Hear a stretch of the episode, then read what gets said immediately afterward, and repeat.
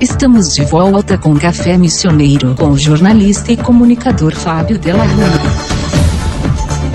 O Dia da Educação é comemorado no dia 28 de abril, por coincidência, essa quarta-feira. Essa data foi criada especialmente para valorizar a importância da educação em todos os seus níveis, seja escolar, social ou familiar, e especialmente na construção de valores fundamentais para a vida social e uma convivência saudável. Existe uma ampla associação entre a educação e o ambiente escolar, o que não está errado mas a educação vai muito além dos muros institucionais e deve estar presente em diversos setores e momentos da vida de todos nós. Isso é muito importante. E eu tenho um grande prazer de conversar mais uma vez, hoje de forma online, usando a nossa tecnologia, com o professor Sênio Bacvai, que está lá do outro lado da linha e eu já quero cumprimentá-lo pelo Dia do Pedagogo, que foi no dia 20, e por esse dia da educação, num período de tantas dificuldades, num período até que a educação para alguns foi deixada de lado. Muitos queriam poder estar em sala de aula, muitos queriam poder ter um smartphone, um computador para poder acompanhar. E daí nesse contexto a gente conversa sobre isso. Boa tarde, professor. Boa tarde, meu amigo Fábio. Estou falando em nome da URI, Campus Santo Ângelo, Departamento de Ciências Humanas, então foi incumbido de uh, responder para ti algumas questões e desenvolver uma reflexão sobre este dia que é muito importante, o Dia Mundial da Educação, né? Então, eu acho que é sempre um prazer a gente poder se comunicar com o público, né? Ainda mais esses tempos em que o presencial está não autorizado, né? Então, a gente faz isto ah, de uma forma Uh, na educação diríamos uh, na sala de aula de forma híbrida, mas aqui é remoto, né?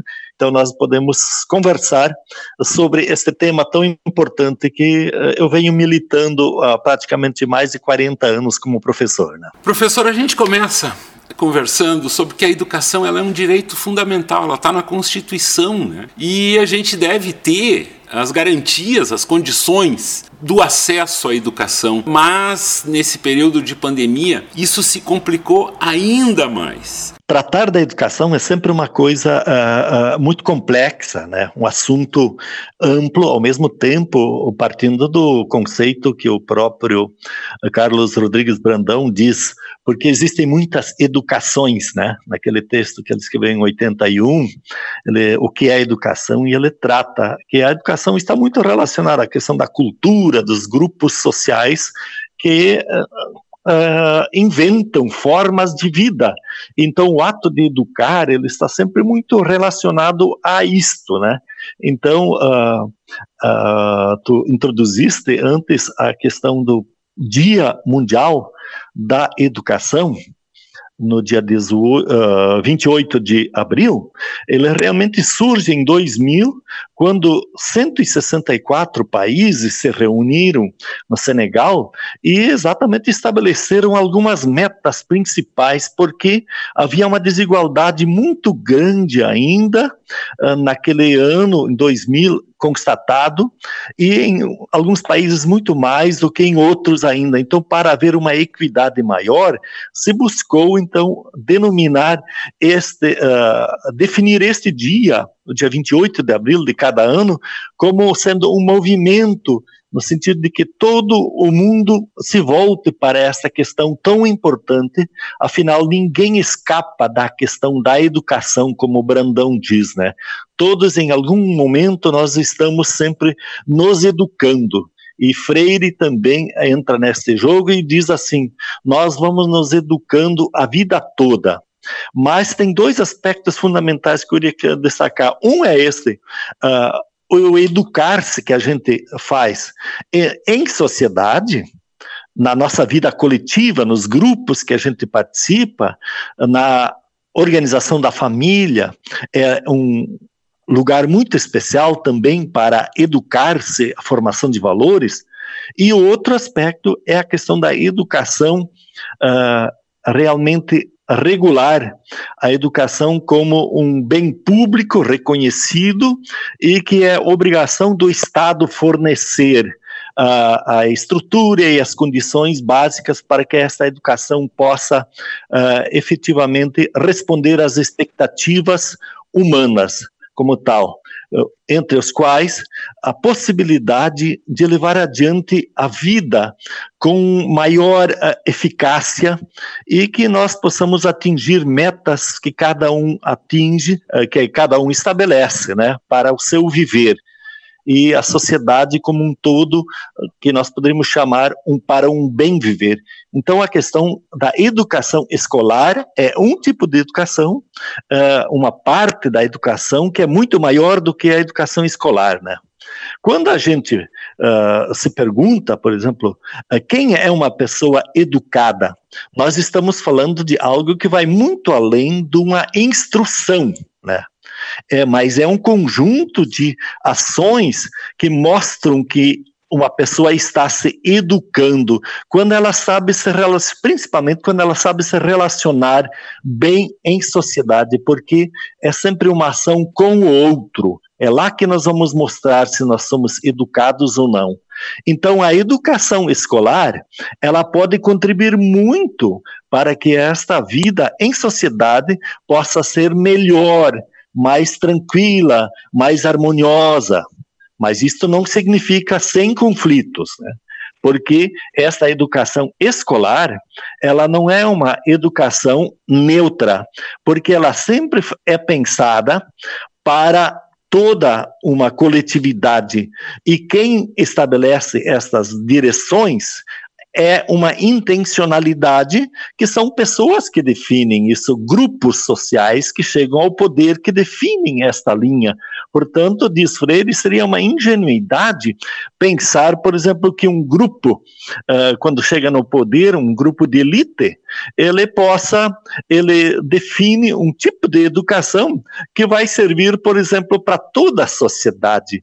Ela sempre vai privilegiar determinados interesses e por isso que é uma ação conflitiva também a questão do processo educativo como tal, né, Fábio? Uma das ideias desse movimento, desse encontro lá do ano 2000 era estabelecer metas em relação, por exemplo, que os governos teriam que alocar 6% do PIB ou 20% dos orçamentos para cobrir as lacunas que existiam nesses investimentos de educação. O Brasil, dos dados que eu tenho, ele investiu cerca de 6,6% do PIB até 2015. Os novos números, a gente está sem censo, nós vamos ficar aí meio sem saber exatamente, matematicamente, o que aconteceu no Brasil. Mas, professor, independente disso, dessa questão que eu faço essa referência aos investimentos, a educação, como que ela está? Como que um pedagogo que hoje enfrenta essa nova realidade na pandemia do ensino híbrido, como que enxerga essa questão de uma forma mais ampla da educação hoje no Brasil?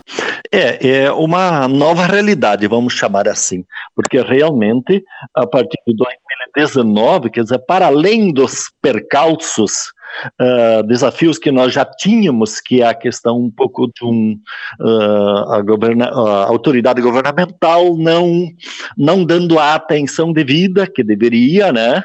E uh, fazendo sempre, especialmente no ensino superior, por exemplo, onde se formam os professores, uh, fazendo cortes de orçamento propositalmente, exatamente para tentar um pouco, vamos dizer assim, judiar desta realidade, e isto uh, impacta na questão da formação dos professores como tal. Então é importante que a gente dê atenção a essa responsabilidade ou irresponsabilidade de quem tem o, o poder de definir a questão de orçamento, né? Também pela via do Congresso. Uma outra coisa é aquilo que acontece dentro da sala de aula. A partir de 2019, com a questão da pandemia, mudou radicalmente aquilo que já, de certa forma, vinha sendo introduzido, por exemplo, a educação à distância, um projeto ousado uh, dos setores privatistas que estavam muito presentes já na questão da educação, desde que foi votada, a que essa, uh, foi definido que a educação também é um negócio, né? havia uma briga nos anos 90 muito grande de que a educação não rima com a questão de negócio, mas ela de lá para cá depois uh, sofreu mudanças e hoje ela é vista como um negócio. E eu acho que aí está um dos grandes problemas, que é um pano de fundo do que, que é a educação. A educação virou interesse de grupos que têm dinheiro e que hoje investem nisso e não estão lá tanto preocupadas com valores, com, com rumos do país ou com formação de consciência crítica, né? Me parece que aí está um problema sério. E, ao mesmo tempo, esses grupos são aqueles grupos que dominam também esta nova face que é a educação uh, na virtualidade, né? Os uh, que têm os seus estúdios preparados para isso e vendem os seus, as suas disciplinas, e, uh, contratam os seus professores e fica uma, uma coisa muito diferente. Eu digo assim porque a minha geração, eu estou com 66 anos, estou 40 anos na, na questão do magistério, praticamente 32 anos de URI, uh, esta geração está sofrendo muito também essa questão, por exemplo, das novas tecnologias, que não tem mais como fugir, a gente sabe disso, né? Mas nós somos uma geração ainda que aprendeu a reflexão muito mais do que uh, por outras formas, assim, né? Então, e nem tanto pelo visual, mas é pela reflexão mesmo, mais áridas, assim. Então, nós fazemos esta ponte para uma nova geração que agora está muito mais na virtualidade e muito mais no visual. Então, isso deu uma mudança significativa e eu não estou avaliando bom ou ruim isso daqui, eu pense que essas mudanças são positivas, porque a tecnologia precisa ser colocado a serviço da educação e isso faz bem, né? O problema é que nós fomos assim empurrados de uma hora para outra com a pandemia, uh, a força para esta direção para podermos continuar a nossa atividade. Na universidade, nós tínhamos um, um, potencial já instalado e conseguimos dar essa virada rapidamente, embora com muito sofrimento de professores também, né? Mas conseguimos atender bem a esta demanda. Agora você imagina as crianças, você falava da sua filha que tem em casa, né? E ela, o sofrimento que eles têm de ter que ficar na frente da tela, crianças na alfabetização. Virou uma coisa assim muito complicada. Eu faço, eu coordeno um, um programa do governo federal também, que é o PIBID, numa escola aqui da cidade, que a gente tem bolsistas do PIBID, do o curso de pedagogia, e a gente vê esse tipo de trabalho, como os professores têm sofrido muito disso. Estou falando nessa realidade a nível estadual, agora professores de estado, né? Mas do município também provavelmente não é muito diferente, né? Essa, essa não preparação em termos de, primeiro, a internet, né? Não tem para todos, né? Segundo lugar, não tem computadores, né? E terceiro lugar, as famílias, exatamente as mais pobres, é que menos têm, e portanto portanto, o que já era desigual aumentou em muito essa desigualdade. E é disso que aí está o fundamento, né? Não adianta nós queremos agora, uh, uh, na minha avaliação, e eu li alguma coisa sobre isso também, por exemplo, de chamar que tá, vai, todo mundo vai ficar analfabeto. Bom, mas isso é uma realidade geral. Eu acho que a questão não é uh, caçar esta questão fundamental. A questão é saber o que, que faz com que o analfabetismo, isso já vem de muito, muitas décadas, uh, uh, ele, vem, ele vem permanecendo. Então não é um problema da, apenas do momento agora da questão da pandemia. Isso é uma questão anterior, portanto, existe uma organização social que patrocina essa questão do analfabetismo, eh, não só do, do, dos pequenos, mas também dos adultos a não preocupação com os adultos, por exemplo, que são praticamente analfabetos, né? Então veja, há uma realidade social que precisa ser trazida à tona. E aí eu percebo que em diferentes instâncias a gente parece que quer fugir desse debate, porque ele é conflituoso. E aí nós temos estabelecido uma situação bélica hoje no país, hoje, não só aqui, mas em outros países também, mas estou falando do meu país, né, do Brasil, é, onde um grupo não quer falar sobre isso. E quem quer falar sobre isso, então ele parece que ele, ele é um, um dinossauro, né?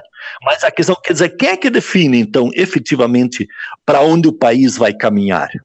Não, não são os políticos, é a sociedade como um todo que tem que participar. Então, eu vejo muito preocupado essa questão quando você deixa, por exemplo, o professorado desprezado, de certa forma, publicamente, pelas autoridades que deveriam exatamente fazer a defesa de uma classe para que nós possamos ter realmente eh, a valorização da docência, porque isso significa dar valor aos nossos filhos, as nossas famílias e a nossa sociedade. E isto eu tenho dificuldade de enxergar nesse momento da história brasileira. É lamentável ter que dizer isso, mas não dá para fugir. Mas nem por isso nem por isso a gente deve perder a esperança. O Paulo Freire sempre insiste, uh, apesar de tudo que acontece, uh, a, a, chama, a educação tem esta tarefa árdua de manter acesa a chama da esperança. E isto é altamente educativo. Professor, dá para se dizer, a partir das suas constatações, que é um momento de um profundo repensar também das nossas formas de ensino, principalmente até das nossas formas de aprendizagem. Esse momento difícil talvez nos traga reflexões importantes sobre a educação. Essa instabilidade, né, com a pressão para que se volte às aulas hoje no Rio Grande do Sul e também se a gente tenha a educação que a gente quer. É mais ou menos isso que o senhor quer dizer, professor? Olha, o que eu, percebo um pouco assim, que todo esse movimento agora de forçar a volta à aula, eu também quero. Todos nós, porque nós sabemos da importância do presencial, deste estar frente a frente, assim como nós, nem o nosso programa podemos fazer agora aqui, né? É, em função disso, é. Mas a importância que isso tem, olho no olho, especialmente o mundo da criança, nossa, ela precisa demais disso. Você imagina o pai educar seu filho à distância, né? Ou, ou alguma coisa assim. É, ela pode alguma coisa acontecer, mas de longe aquilo que realmente nós entendemos como ser uh, alguém uh, que nem o pedagogo é, é, é, tido como alguém que conduz a ação, que pega na mão, que leva adiante, uh, cria um laço de confiança, essa aproximação. E enquanto não tiver confiança na pessoa, por exemplo, que está contigo caminhando, ela, a aprendizagem também será prejudicada. Né? Eu diria o seguinte: nós estamos diante realmente de uma mudança profunda. Né? Nós não vamos voltar aos tempos antes. Tem gente que está sonhando com isso, que nós vamos voltar um tempo de antes da pandemia. Não, eu não, não acredito que isso volte mais, porque tem coisas muito boas que surgiram também neste momento que a gente aprendeu a olhar com mais carinho. Por exemplo, o uso das tecnologias. Olha quanto nós podemos falar com, uh, uh, com live, por exemplo, tivemos pessoas importantes que a gente consegue todo dia, se você uh, for esperto e cativar, para conversas em todo mundo, né? Que você consegue, e sem pagar nada praticamente, né? a não ser a internet que você tem, né? Então, veja, houve questões assim, avanços fundamentais, e eu acho que isso ajuda a construir um novo tipo de conhecimento, né? Sobre a questão da ideia de aprendizagem, muitas vezes nós temos colado a ideia de aprendizagem sinônimo de aprendizagem na escola. Não, lá é porque se avalia especificamente. Nós aprendemos sempre nós eh, aprendemos com as situações às vezes mais difíceis da vida, nós temos as aprendizagens assim valorosas. Então, sim, aprendizagem de conhecimento numa disciplina, num curso que a gente faz, ela precisa ser avaliada como tal, né? E ela depende dos mecanismos que você tem. Então, a oferta de mecanismos é fundamental. E aí eu vejo que a educação, a educação escolar pública ainda não tem sido tratada com muita uh, seriedade. Eu, eu tive a notícia ontem, estava lendo duas reportagens, por exemplo, que os russos mandaram uma série de satélites nos últimos dias para o ar, todos eles para fins de facilitar esta questão, por exemplo, da, da das questões públicas para ter internet à vontade.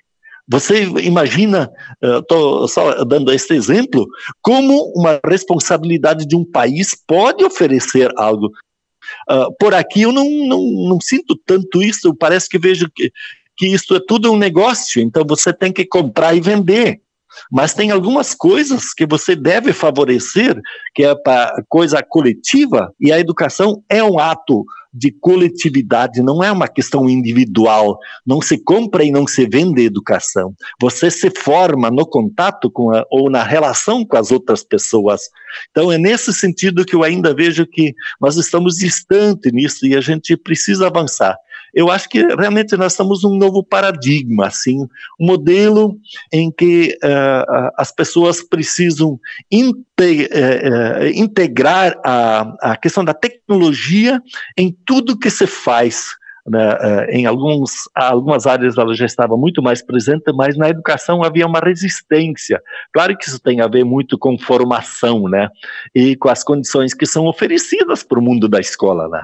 Professor, eu fico me lembrando de algum tempo atrás a discussão que existia em relação ao celular em sala de aula. O senhor lembra disso? Imagine agora, no momento que passarmos aos poucos a termos novamente as aulas presenciais, como é que vai ser essa questão, né? Que o celular acabou virando um instrumento facilitador nesse período. Mas o, o assunto que eu queria entrar, assim, de uma forma mais específica em relação ao curso de pedagogia da URI, que apesar dos professores, dos estudantes e até a sociedade em geral tá cansada, a gente precisa manter uma rotina de estudo e, no meu entender, assim, de não se perder esse vínculo do estudante com o professor, que o estudante tenha uma mínima rotina estabelecida. Como que está essa relação? Porque eu imagino que dentro do curso de pedagogia essa preocupação é maior. Por quê? Porque estão sendo preparados futuros professores, mas o drama da pandemia está presente, professor. Sim, eu acho que você toca num ponto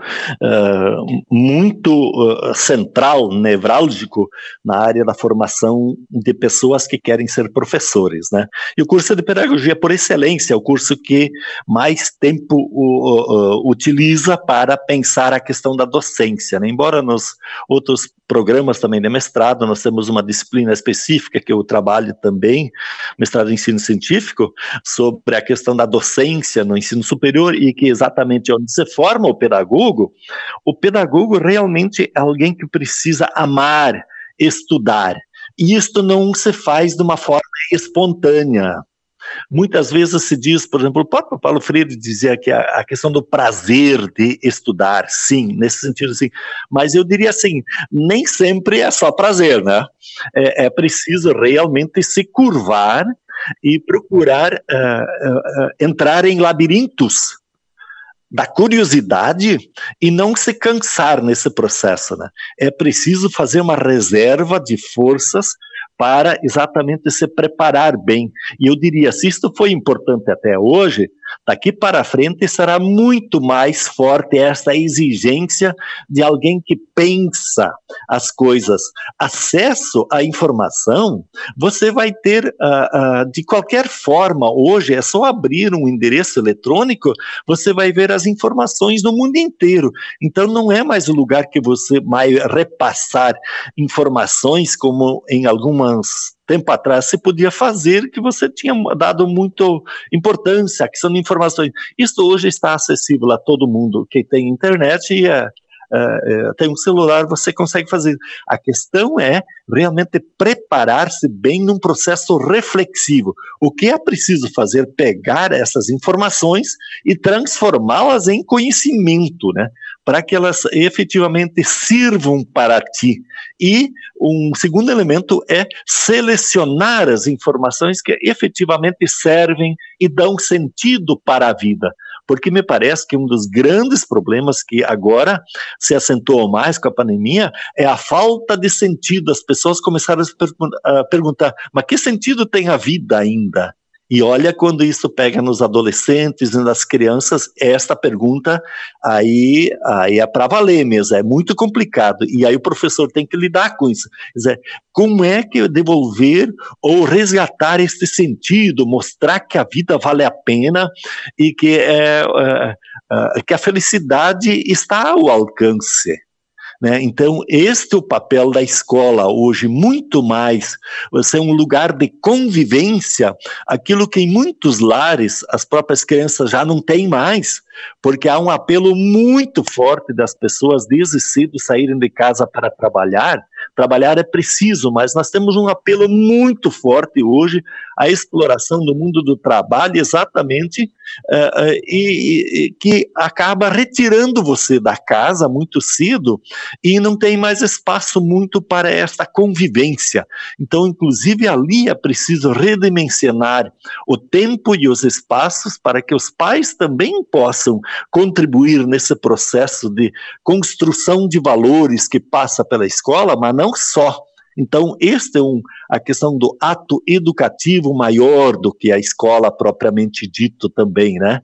Então, eu vejo que a importância dos pais acreditarem no seu potencial como educadores, os professores se prepararem bem como professores realmente que uh, uh, possam uh, apontar perspectivas positivas para a vida, apesar das pandemias que tem, que talvez possam ser uma, uma sequência que não sei quando é que vai acabar, né? Em todo caso, a ciência está mostrando que ainda temos muito a aprender. E a escola passa por aí, né? Então, no curso de pedagogia, você formar professores para a educação infantil e os anos iniciais é a base. Mas para que você uh, forme bons professores, é preciso investir fortemente na universidade. E aí eu vejo uma contradição quando a gente ouve discursos de que é preciso privilegiar a educação básica. E aí você tira recursos do ensino superior, que é a formação de professores competentes. Ou, ainda mais, não estimula, por exemplo, planos de carreira que efetivamente atraiam os melhores para a questão do magistério. Eu já vi muitas vezes, tem gente boa que não vai para essa área de formação de professores por causa de questões econômicas que não está satisfeito com o, o que se hoje oferece para realizar esse trabalho tão importante para todo mundo, não é só para nós aqui no Brasil. Em todo mundo, a questão da docência é uma essência para o desenvolvimento das próprias sociedade humana, né? E a sobrevivência, diria até. Esse é o professor Sênio Bacvey, né? Conversando aqui comigo neste 28 de abril. Professor, para a gente concluir, eu refletia enquanto o senhor se manifestava, eu lhe faria o questionamento final no sentido de que será necessário se reprogramar o currículo da formação dos professores com essa formação, porque surgirão novas necessidades possibilidades, novas perspectivas. E isso, de uma certa forma, com esse período aí absolutamente diferente que a gente vive, isso poderá entrar em choque com as formas tradicionais de ensino. Que tipo de discussão existe no meio eh, universitário em relação a isso, né? De possibilidades até positivas de mudança, professor os currículos dos cursos, isso já faz uns 15 anos, eles têm mudado muito. Às vezes um pouco menos uh, central, né, mais periféricos, mas sempre tem havido mudanças, né? Introduzir esta disciplina ou aquela, assim por diante, para tentar no, uh, contemplar novas ênfases, né? Nesse sentido assim. Ultimamente, por exemplo, nós estamos modificando completamente uh, os nossos currículos, né? Uma primeira questão assim que eu apontaria como negativa, né? Eu vou dizer, porque quando se encara a educação como um negócio, parece que a área das ciências humanas não tem muito valor mais. E nesse contexto está a própria questão da, da formação do professor. Se você vai ver em todos os cursos próprios universitários, as disciplinas das ciências humanas elas têm perdido espaço significativamente no decorrer dos últimos 20 anos já. E aí cursos são facilitados, encurtados também. Com isso se tira esse potencial de reflexão sobre isso. Isso é uma primeira questão né? Parece que é preciso atender o mercado. Nós temos que olhar sim com um olho sempre para o mercado, outro olho é formar gente para entender melhor como viver melhor em sociedade. A segunda questão é altamente positivo. Nós temos que acompanhar os tempos, né? Então, as tecnologias, elas vão entrando cada vez mais. Isto não significa largar disciplinas ou largar enfoques alguns tradicionais e que a gente sabe que foram conquistas a duras penas e que a gente não é por qualquer motivo agora vai deixar de lado. O que vai ser feito, com certeza, é um novo como trabalhar estes valores a partir da introdução das tecnologias também, né? É uma outra maneira de ver porque o jovem quer isto. Então você tem que entrar no mundo da juventude para poder ter a confiança destes e a partir disso desenvolver realmente um trabalho sério de formação de sujeitos comprometidos com o um mundo melhor. Eu não entendo que a gente vai ser melhor, por exemplo, liberar mais armas, né? Ou comprar mais armas. Não é por aí essa questão. Mas nós temos que ter uma educação com muito mais fundamento e que realmente cobrem, sim, dos professores uma ação eficaz. Mas é preciso dar as condições objetivas pelos poderes públicos para que realmente esses possam desenvolver uma qualidade como tal. Né? O currículo da pedagogia está sendo transformado agora novamente, né? Está sendo implantado um novo, né? Nós estamos com um que está indo para o fim. Eu participei nesses últimos 15 anos, provavelmente de cinco currículos diferentes no curso de pedagogia, né? Na mesma universidade. Então isso significa é uma coisa muito dinâmica e uma terceira dimensão é você tem que atender hoje a legislação. E aí, conforme os governos, quando isso muda, muda muito. Tanto assim que a última Lei de Diretrizes e Bases da Educação Nacional de 1996, praticamente quando entrou Michel Temer, praticamente a metade dela foi riscada muitas coisas que nós não havíamos nem atingido ainda, nem consolidado aquilo que foi definido pela Constituição, forma da democracia, fazer a educação chegar até todos, foram riscadas e compromissos do Estado foram tornados um pouco mais light, né? menos comprometido que tem que ser aquilo que estava definido lá. Então veja, quando em 2000 foi definido o Dia Mundial da Educação, uma das tarefas é levar a educação de qualidade para todos. Nós já tínhamos uh, praticamente no Brasil atingido essa meta de levar todos para a sala de aula, mas a questão da qualidade falta muito ainda. E isso tem um pouco a ver também né, com a questão da formação dos professores, como de um lado. De outra forma, também com as mudanças que são colocadas a partir dos orçamentos disponibilizados. Essa quebra de perspectivas a toda hora e que não tem continuidade. Nós temos muito mais políticas de governo ainda e não políticas de Estado. Eu sonho que um dia, e luto para isto, para que a educação se torne uma prioridade absoluta, realmente, assim como a saúde, e que não se pretenda mais mexer nesses orçamentos negativamente para só tirar. Mas cada vez nós vamos precisar mais para que a nossa sociedade possa ter efetivamente isto como um bem comum. E por isso quero chamar mais uma vez a atenção. A educação é uma questão coletiva. Por isso que quando os professores, por exemplo, estão num movimento, a sociedade como um todo deveria apoiá-los e não segmentar. Esse movimento agora de volta às aulas, de qualquer jeito, ele apresenta um problema seríssimo. Um governo sério, ele teria que, para contemplar a educação, os professores deveriam ser uma classe inicial a ser vacinado e, portanto, isso já poderia ter sido feito. Os professores teriam todo o gosto de voltar à sala de aula. Agora, Ninguém quer ser levado para a morte, para a forca. Hoje, sem vacina, abrir as salas de aula e metade, alguns alunos vão para a sala e outros não, isso é, um, é uma questão que vai, na minha avaliação, que esculhamba até mais ainda, porque o professor vai ter que ficar transmitindo essa aula por um, um monitor e dar aula para aqueles que estão na sala de aula, porque nem todos são obrigados a ir para a sala de aula. É muito problemático o que nós estamos vivendo. Eu reconheço, por exemplo, eu também sou pai, é muito difícil para para os trabalhadores que têm os seus filhos em casa e não tem nem espaço para apresentar, possibilitar uma educação. Imagina só. Eu acho que agora ficou mais claro ainda a importância do professor na sala de aula. E por isso que eu chamo a atenção, né? Que os pais não deveriam se voltar contra os professores nesse momento, mas contra governos que são irresponsáveis e não fizeram a sua parte para preparar os ambientes das escolas que possam receber sem problema nenhum a questão, por exemplo, de transmissão da doença propriamente a partir da sala de aula. Então, eu sou um entusiasta da educação, eu defendo os professores, sei o trabalho que eles fazem, faço parte disso há 40 anos. Eu passei da educação infantil até a universidade e pós-doutorado, também trabalhando sempre na formação de professores, e eu vejo a aflição dos professores e da escola. De um lado, eles precisam e eles querem voltar à sala de aula, mas voltar da forma como está sem vacina, e a perspectiva não é tão imediata, é, é crucificá-los. Um convite para a reflexão. Nós temos que criar alguns consensos. Não é forçando que nós vamos resolver esse tipo de situação. Criar alguns consensos que vão além da questão econômica, que também é importante, mas a questão da educação e da sobrevivência das pessoas e das suas profissões é fundamental nesse momento muito complicado, mas eu tenho esperança de que essas situações difíceis possam deixar uma herança de pessoas mais reflexivas e talvez menos assim pensando apenas na questão, por exemplo, do capital econômico, mas muito mais também no capital cultural e social.